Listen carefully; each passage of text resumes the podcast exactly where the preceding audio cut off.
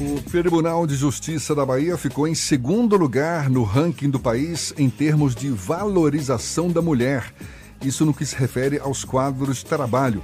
Uma das protagonistas nesse ambiente do TJ Bahia é a juíza Fabiana Peregrino, coordenadora geral dos juizados especiais e que recentemente foi homenageada com a concessão. Ela recebeu o selo Justiça em Números na categoria Diamante por ter apresentado uma das menores taxas de congestionamento de processos. A juíza Fabiana Pellegrino é nossa convidada aqui no Isso é Bahia. Seja bem-vinda. Muito obrigado. Um bom dia para a senhora. Um bom dia a todos os presentes aqui, um bom dia aos que estão nos ouvindo, dedicando essa manhã a estar aqui a, nos ouvindo e possivelmente trocando informações. É um prazer muito grande. Estou aqui muito feliz porque o Tribunal de Justiça da Bahia está numa fase muito exitosa, tendo à frente o presidente Esmardor Lourival Trindade, que propondo a justiça dos novos tempos, propõe uma justiça muito próxima da sociedade. E pegando carona nessa premiação, a senhora, como uma das juízas mais ágeis no encaminhamento, no julgamento dos processos, as juízas são mais ágeis que os juízes no julgamento dos processos, né? Olha, nós não devemos alimentar essa diferença de gênero. Eu quero dizer aqui que sejam juízes ou juízas, todos nós estamos imbuídos efetivamente, em sua grande esmagadora maioria, a prestar esse serviço tão essencial à sociedade, entregando a prestação jurisdicional.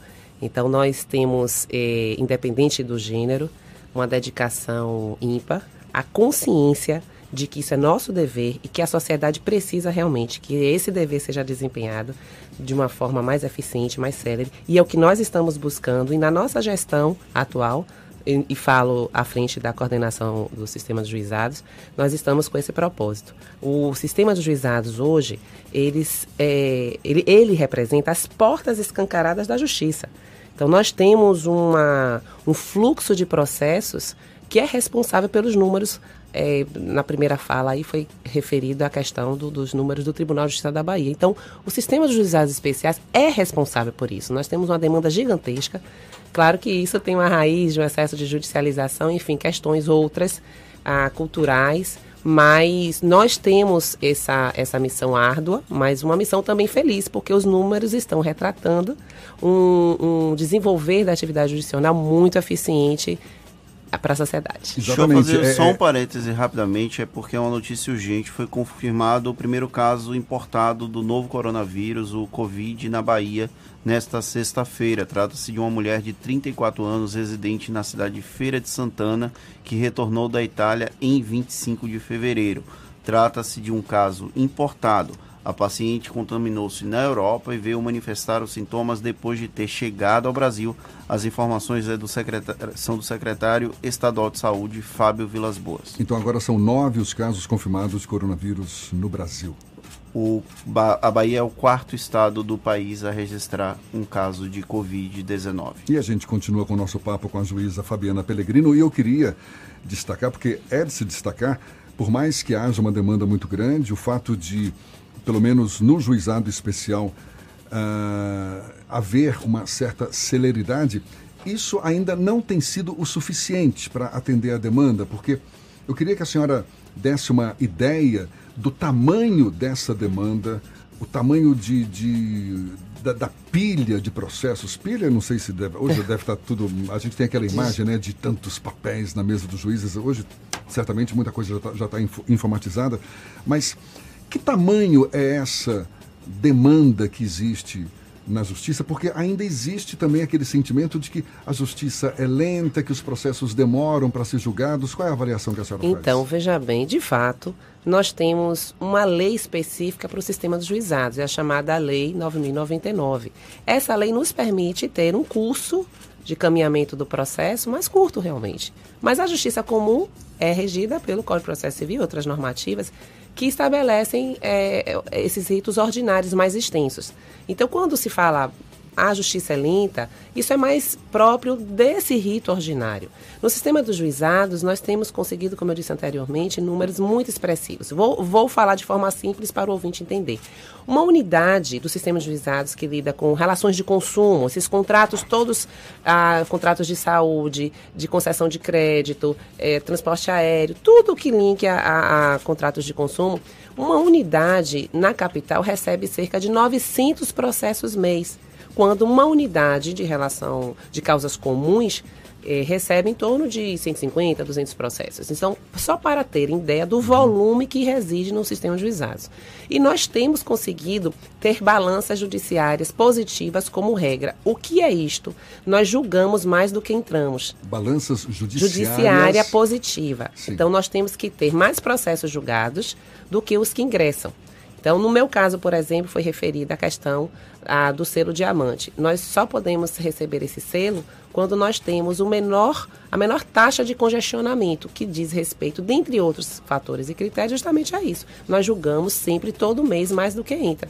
Não é nem a natureza do processo em si que dá essa celeridade maior. Então, nós temos a diferenciação das unidades por competência. Então, nós temos unidades que só julgam relação de consumo no sistema de juizados nós temos as unidades que julgam as causas comuns, é, possessórias ah, e outras mais que não sejam relação de consumo. Temos os juizados do DETRAN, que são dois, e temos os juizados criminais. Então nós temos, e também os fazendários, que julgam eh, demandas referentes à fazenda pública. Então, assim, de fato, o número de demandas é muito gigante. Nós temos uma questão cultural nós não temos uma disposição social e também de muitos operadores do direito, de advogados, de investirem na conciliação. A conciliação, seja ela pré-processual ou processual, ela é clamada mesmo pelo CNJ. A todo momento o CNJ repete, repisa a necessidade de nós caminharmos por essa via. E ainda não é tão praticada quanto De deveria? forma alguma, ainda é muito pouco. Eu vou falar como magistrada, que eu sou magistrada e estou coordenadora dos sistemas juizados. Nós temos um percentual baixíssimo, não sei se chega a 15% de, de conciliação. É uma opção do juiz é, é, partir É uma obrigação. O sistema dos juizados especiais eles foram concebidos, a Lei 9.099, ela estabelece como momento obrigatório a conciliação. E por que não é tão colocado em prática ainda? É colocado pelo Poder Judiciário, mas as partes não conciliam e os advogados muitas vezes não estimulam a conciliação. Então, se nós não temos a conciliação de um modo adequado, porque inclusive quando você Aí concilia. Parte para o Exatamente. Julgamento. E se você concilia, isso denota inclusive um perfil social. Porque a conciliação ela é sempre a melhor, o melhor caminho, porque denota a vontade, é o fim realmente daquela situação, porque às vezes o juiz ele dá uma sentença, ele julga, seja favorável a uma parte ou outra, mas não necessariamente ele estará resolvendo aquela pendência. Então, quando as partes espontaneamente se põem nessa situação, isso é maravilhoso. E nem sempre os advogados estimulam não essa estimulam, também, não né? estimulam. Com assim, obviamente, temos sempre, não podemos generalizar. Eu estou dizendo assim que a nota, a característica é essa, mas feitas devidas ressalvas. Por que, que a senhora acha que os advogados nem sempre estimulam a conciliação? Então, muitos pensando justamente nos honorários. Talvez seja mais vantajoso aguardar um provimento jurisdicional que tenha um valor economicamente aferível mais interessante, porque ele vai perceber os honorários percentualmente em cima do que o cliente dele ganhar. Do resultado do Exatamente. Julgamento. Fernando. A gente conversou com o presidente aqui, ele falou sobre as dificuldades, algumas dificuldades que enfrenta não o, o Tribunal de Justiça apenas, mas o judiciário como um todo os juizados especiais eles têm conseguido um resultado melhor na prestação jurisdicional do que outros, outras varas. É, é por conta da natureza dos processos, da natureza da celeridade da tramitação, ou é porque é mais fácil lidar com juizados especiais? Não, por conta do, na minha visão, por conta do procedimento. O procedimento ele é simples, ele preza pela oralidade, o que é maravilhoso, e simplicidade. Então, inclusive o magistrado ele tem como ferramenta essa, digamos, essa informalidade, porque esta expressão informalidade está posta na Lei 999. Então é muito mais fácil. É como deveria ser, na, minha ótica também, é, espargindo do sistema de juizados a justiça como um todo. Nós temos que ser sermos menos formais, mais informais, nós temos que buscar o resultado pretendido útil pelas partes. Então, no processo, nós hoje temos como princípios reitores, até pelo Código de Processo Civil, o princípio da cooperação, É, então, as partes têm que entender que aquele processo interessa também à sociedade, porque nós buscamos, ao final das contas, com o processo o quê? A pacificação social. Então, se as pessoas se entendem melhor, a sociedade estará funcionando melhor, porque as relações sociais postas de uma forma melhor, eu acho que a gente tem, é, digamos, resultados né, muito positivos.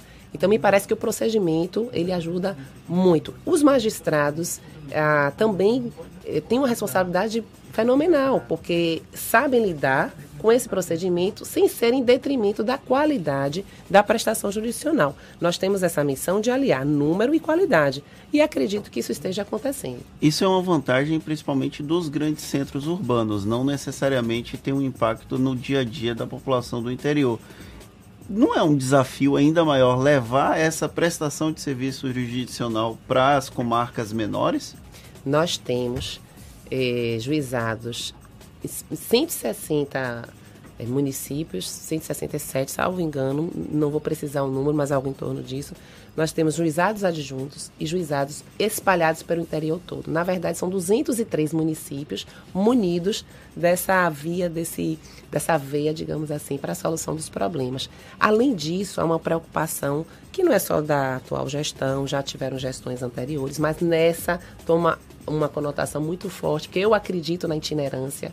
Então, nós estamos com projetos do Itimares de levar a, essa possibilidade, essa justiça, esse sistema dos juizados para as ilhas, né, a comunidades que tenham mais dificuldade de acesso. No interior, nós pretendemos fazer itinerância em distritos, né, levar sempre. A ideia é fazer a seguinte pergunta: de que modo nós podemos ter a justiça mais próxima efetivamente? Então, para essa pergunta terá uma resposta que possivelmente será diferenciada em cada unidade em cada município. A minha preocupação como coordenadora é fazer essa anamnese, assim, análise. Quais são as nossas dificuldades? Quais são as dificuldades dos juízes? Quais são as dificuldades dos operadores? E tentar buscar soluções. Criamos grupos de trabalho. Eu acredito numa gestão participativa e dialógica.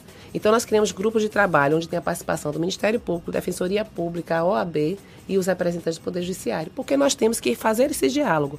Qual é o problema do sistema dos juizados? Em que localidade? Qual é a sua sugestão de, de solução? Vamos dialogar. É possível? Tivemos isso como consenso? O faremos. É essa a minha visão, não vejo outro caminho.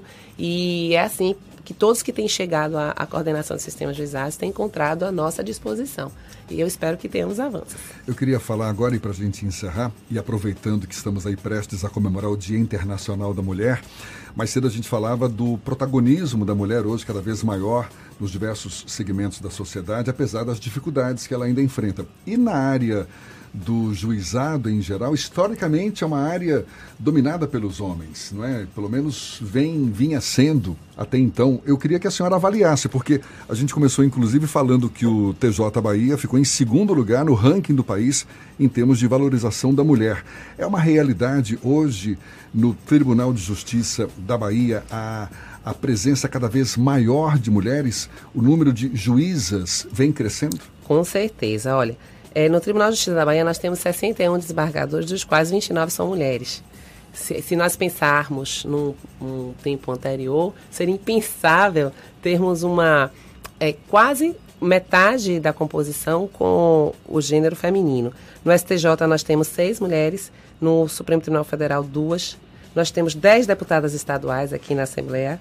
Ah, enfim, então nós temos ah, um número de mulheres cada vez mais crescente. Isso estamos falando do Poder Judiciário, mas é fato, é notório que na sociedade a mulher tem ganhado realmente espaço expressivo e a mulher, de fato, ela é muito dedicada. Ela, talvez por ter sofrido desde antanho com essa discriminação, né, essa, essa diferenciação de gênero, ela tenha talvez imbuído muito mais essa força que é nata, né, dessa energia, dessa coragem. Só o fato de termos essa, a maternidade como um desafio já nos coloca nesse mundo de uma forma muito diferenciada. Então, a mulher, ela se imbuiu, ela, ela é, tomou, se empoderou e, e sempre preocupada, me parece, é, sem excessos, com a sociedade, com, com o resultado disso em termos de engrandecimento humano e social.